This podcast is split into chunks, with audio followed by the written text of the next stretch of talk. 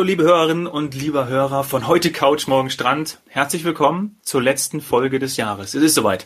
Hallo Saini. Hallo Dominik. Ja, das ist unsere letzte Folge in 2020.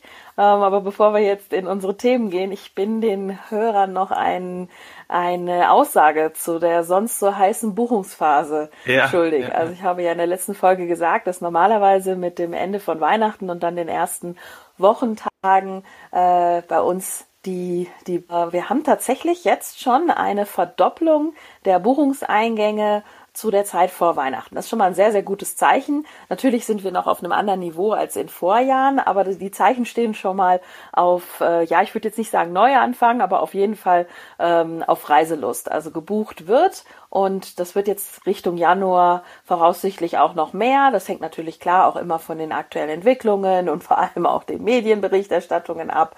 Aber grundsätzlich ja, es wird auch angenommen, dass eben solche Vorteile wie äh, kostenlos um oder, oder umbuchen oder stornieren oder kinderfrei in, in vielen ausgewählten Hotels, dass das bei den Pauschalreisen sehr angenommen wird. Und das, ja, das kann man ja im Januar dann auch noch buchen. Ja, also wir sind jetzt mal ein kleines bisschen optimistisch. Ja. Super. Und wie es weitergeht, halten wir euch auf dem Laufenden, genau. Ja, also meine, wir haben ja viel über Glücksmomente gesprochen, ähm, solange wir den Podcast machen. Natürlich muss man irgendwie auch sagen, dass es ja mit Blick auf Reisen ähm, natürlich nicht so viele gegeben hat. Ähm, aber ich bin felsenfest davon überzeugt, dass 2021 es ja einfach wieder aufwärts gehen wird. Das spürt man ja auch schon so ein bisschen, oder? Ja, also die Leute möchten einfach auch reisen.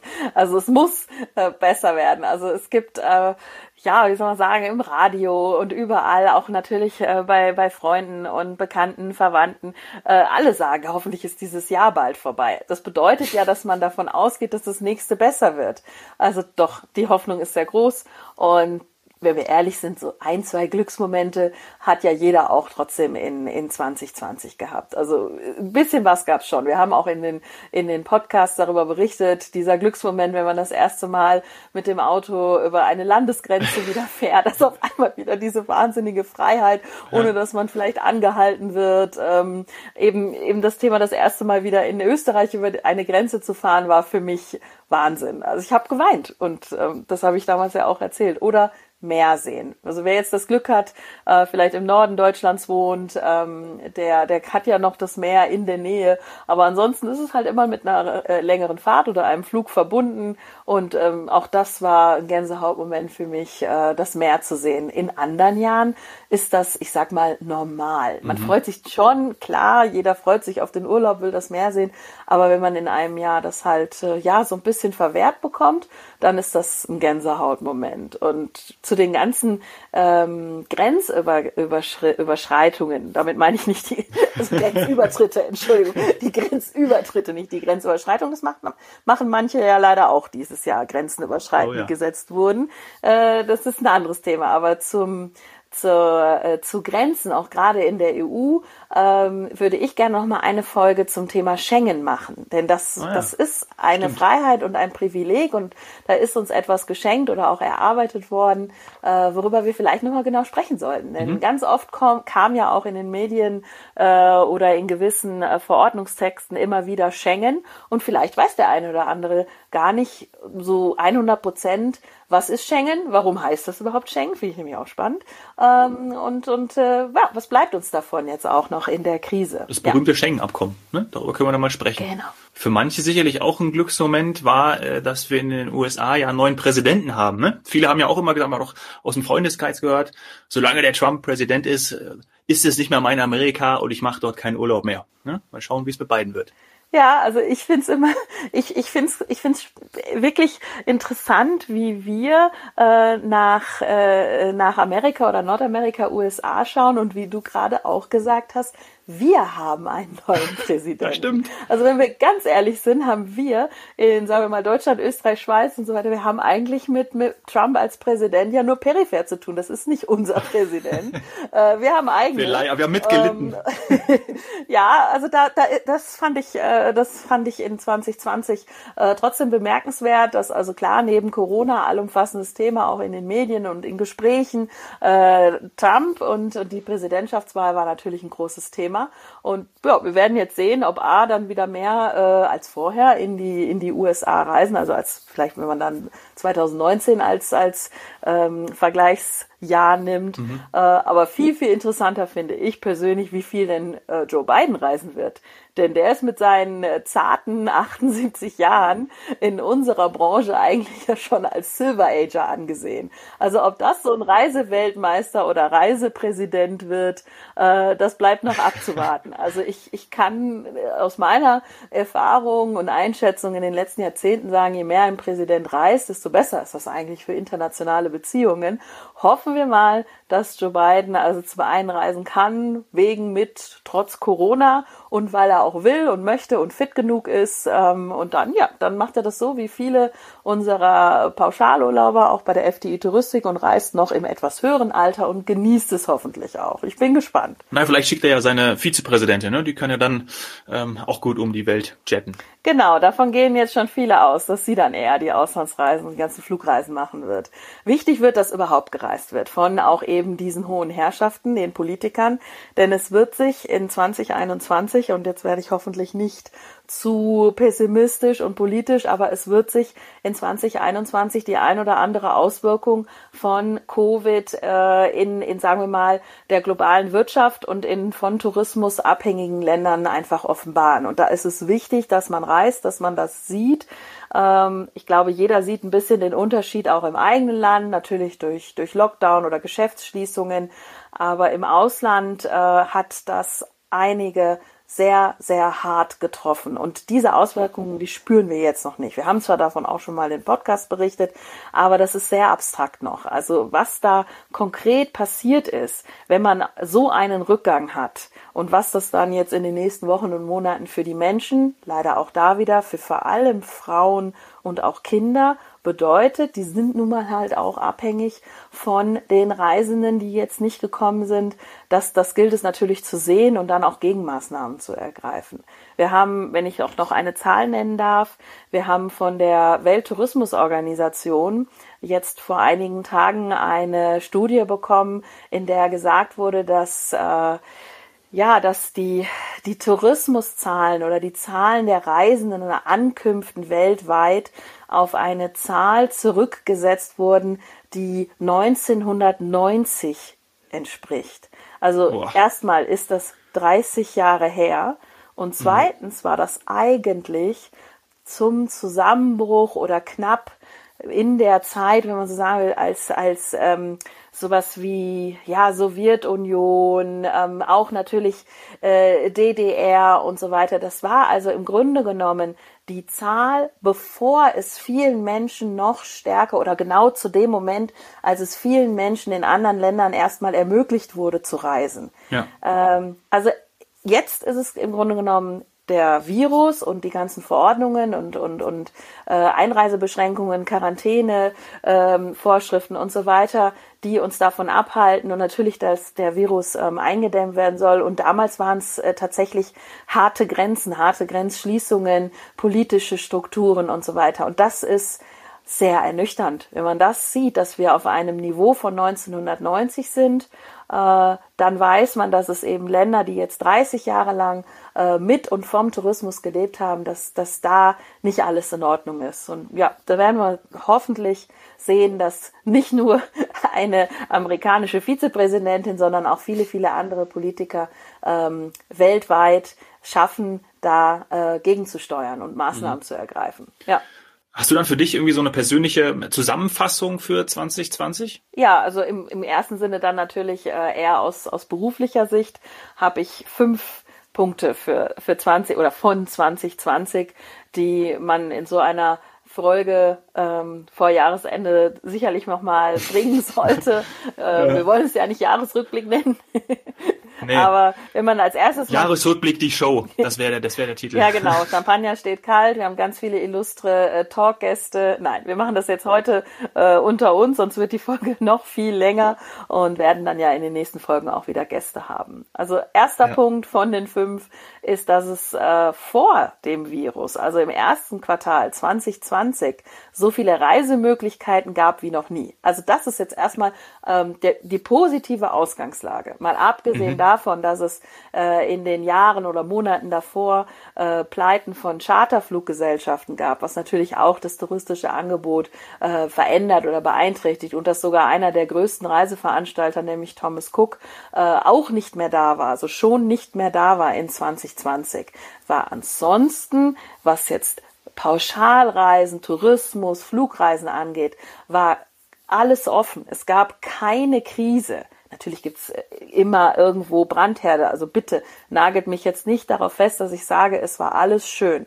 Es war nicht alles schön, nicht überall Regenbogen, Einhörner und so weiter. Das will ich damit nicht sagen. Aber ich will sagen, es haben so viele Destinationen aufgehabt. Wir hatten nicht äh, Krisen in, in vielleicht östlicheren Gebieten und dann hat sich das verschoben in den Westen oder so, wie es schon in anderen Jahren war. Nein, in 2020, im ersten Quartal, war alles auf und deswegen war es auch eine gesunde Konkurrenz unter allen Zielgebieten, sei es nah als auch fern. Und es gab auch eben den Trend, sowohl weit weg zu reisen, neue Destinationen zu entdecken, als auch das eigene Land, die Hausberge, die eigenen Seen, Fahrradwege und so weiter. Und ich glaube, das hat man äh, in Social-Media-Kanälen gesehen, als auch in alternativen Medien hm. war einfach klar, Reisen ist möglich und positiv behaftet. Ja, das war einfach alles geändert. möglich, ne? Wie du schon sagst. Also man hatte alles das Gefühl, möglich, alles quasi offen. Ja, alles offen. Ähm, die Welt liegt einem zu Füßen. Ich kann überall hin. So. Genau. Aus Und dieser Situation, die wir ja durchaus nicht immer hatten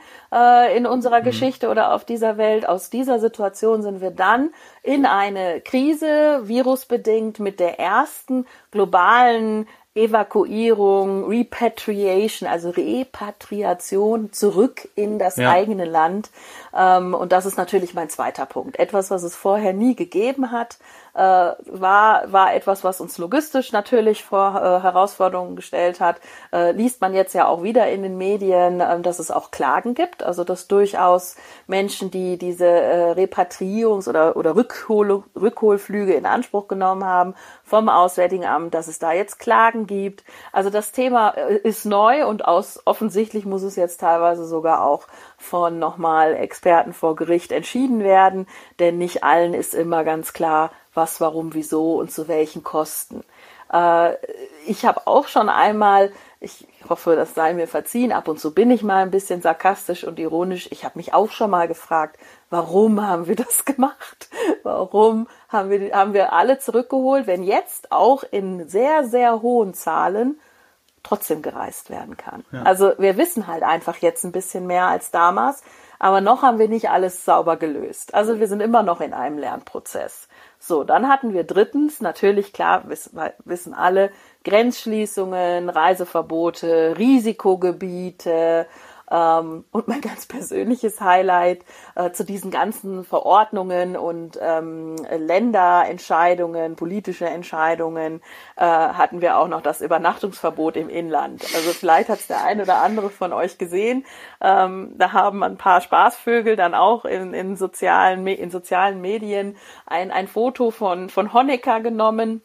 Oh, mit der Sprechblase, glaube ich, äh, Hut ab äh, Übernachtungsverbot im Inland, das hätte noch mal ich, noch nicht mal ich mich getraut. Mhm. Ja, also das zeigt auch wieder ein bisschen ironisch, sarkastisch, äh, was da auf einmal alles passiert ist, was was es so noch nicht gegeben hat. Ähm, ja, dann kommen wir zum vierten Punkt. Der ist jetzt sehr aktuell. Das sind die Impfvorschriften. Es wird ganz viel über äh, Länder diskutiert, die eventuell nur noch Reisende ins Land lassen wollen, die gegen Corona geimpft sind und das ähm, entfacht natürlich wieder die grundsätzliche Impfdiskussion. Denn die Impfdiskussion haben wir ja nicht nur aufgrund des Coronavirus, sondern die haben wir auch bei, bei Kinderkrankheiten oder auch bei solchen Themen wie Malaria. Es gibt einfach Länder, ähm, die vorschreiben, dass man gegen Malaria oder gegen, gegen Hepatitis vor der Einreise geimpft sein soll. Aus verschiedensten Gründen. Da geht es zum einen natürlich auch darum, die Bevölkerung zu schützen, wenn es jetzt ein ansteckender Virus wäre, so wie bei Corona. Ist also nachvollziehbar, wenn ein Land sagt, ich möchte Corona in meinem Land möglichst klein halten. Ich habe vielleicht auch gar nicht die Krankenhaus, äh, also die, die Pflege oder die Versorgungsmöglichkeiten. Ich habe nicht genug Intensivbetten, Beatmungsgeräte oder was auch immer. Und wenn dann so ein Land sagt, es wäre besser, wenn alle Einreisen, äh, wenn alle Einreisenden geimpft sind, dann muss ich ganz ehrlich sagen, ja, das macht es uns im Tourismus nicht einfacher. Ich kann es aber verstehen, wenn Sie keine anderen Möglichkeiten haben und keine äh, Beatmungsgeräte oder Intensivbetten äh, zusätzlich gestellt bekommen, vielleicht von reicheren Nationen. Ja, dann kann man verstehen, wenn Sie sagen, eine Impfung wäre schon gut.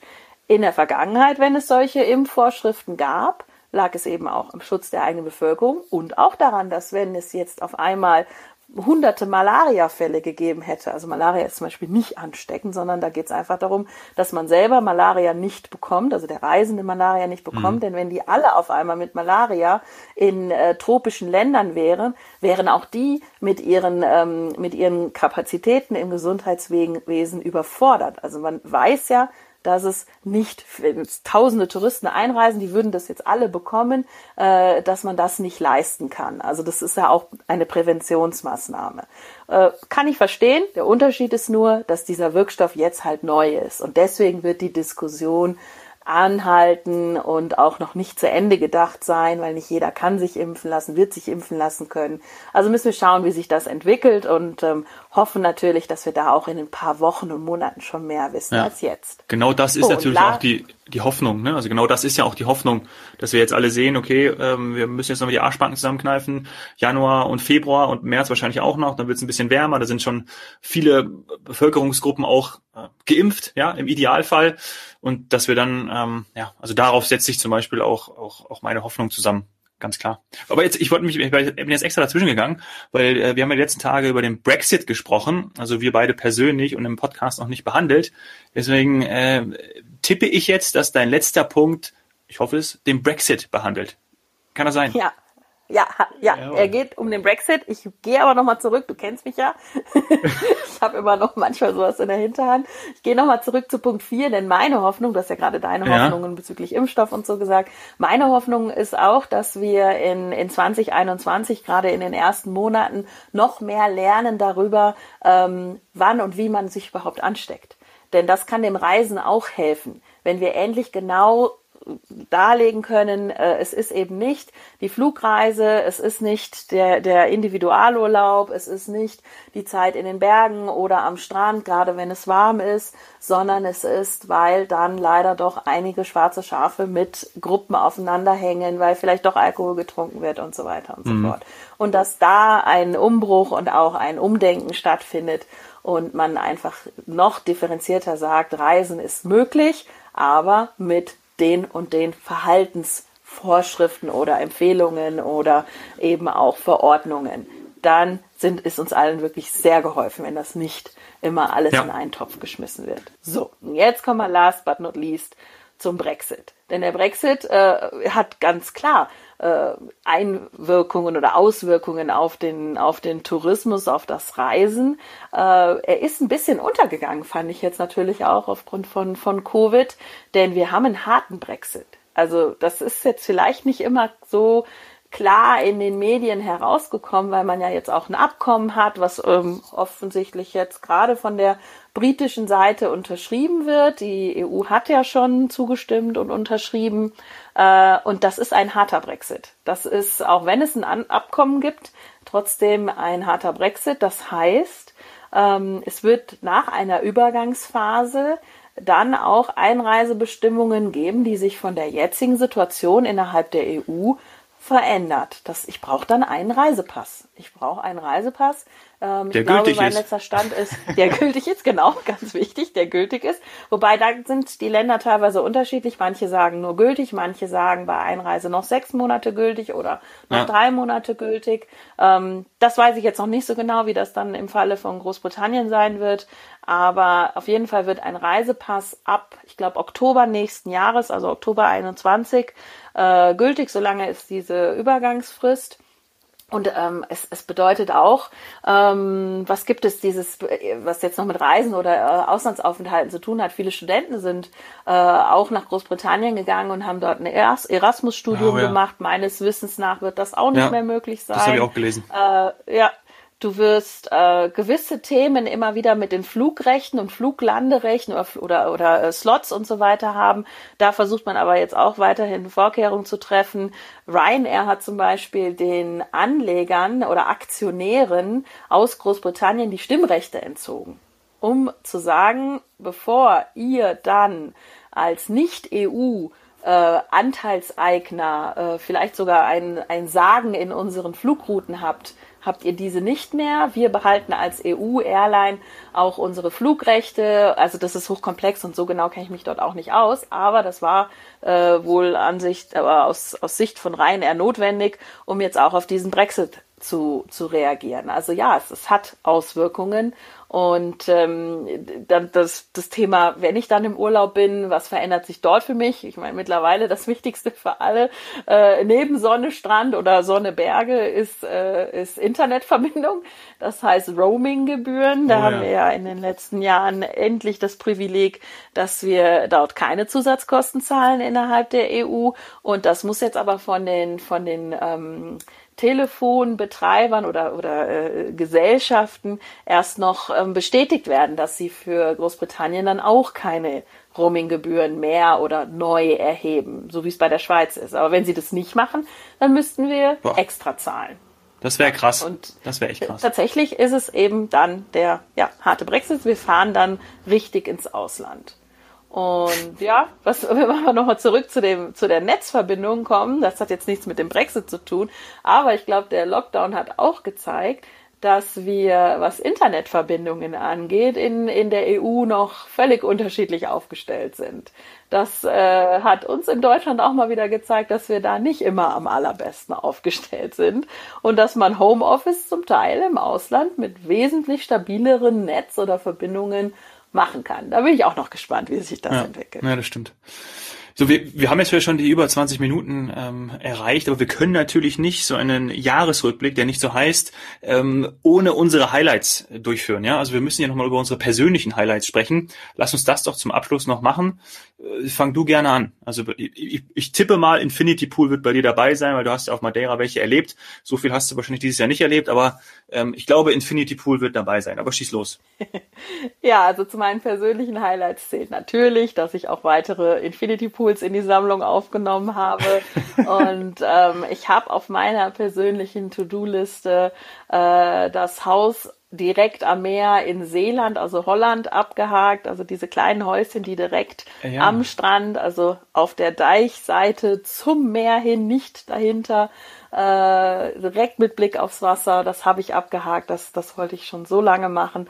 Und ich war endlich in der Südsteiermark und das war traumhaft schön. Also der Südsteiermark auch wirklich seitdem ein, hat einen großen Platz in meinem Herzen ja, das, das waren so die Reise-Highlights, neben den Infinity Pools auf Madeira natürlich.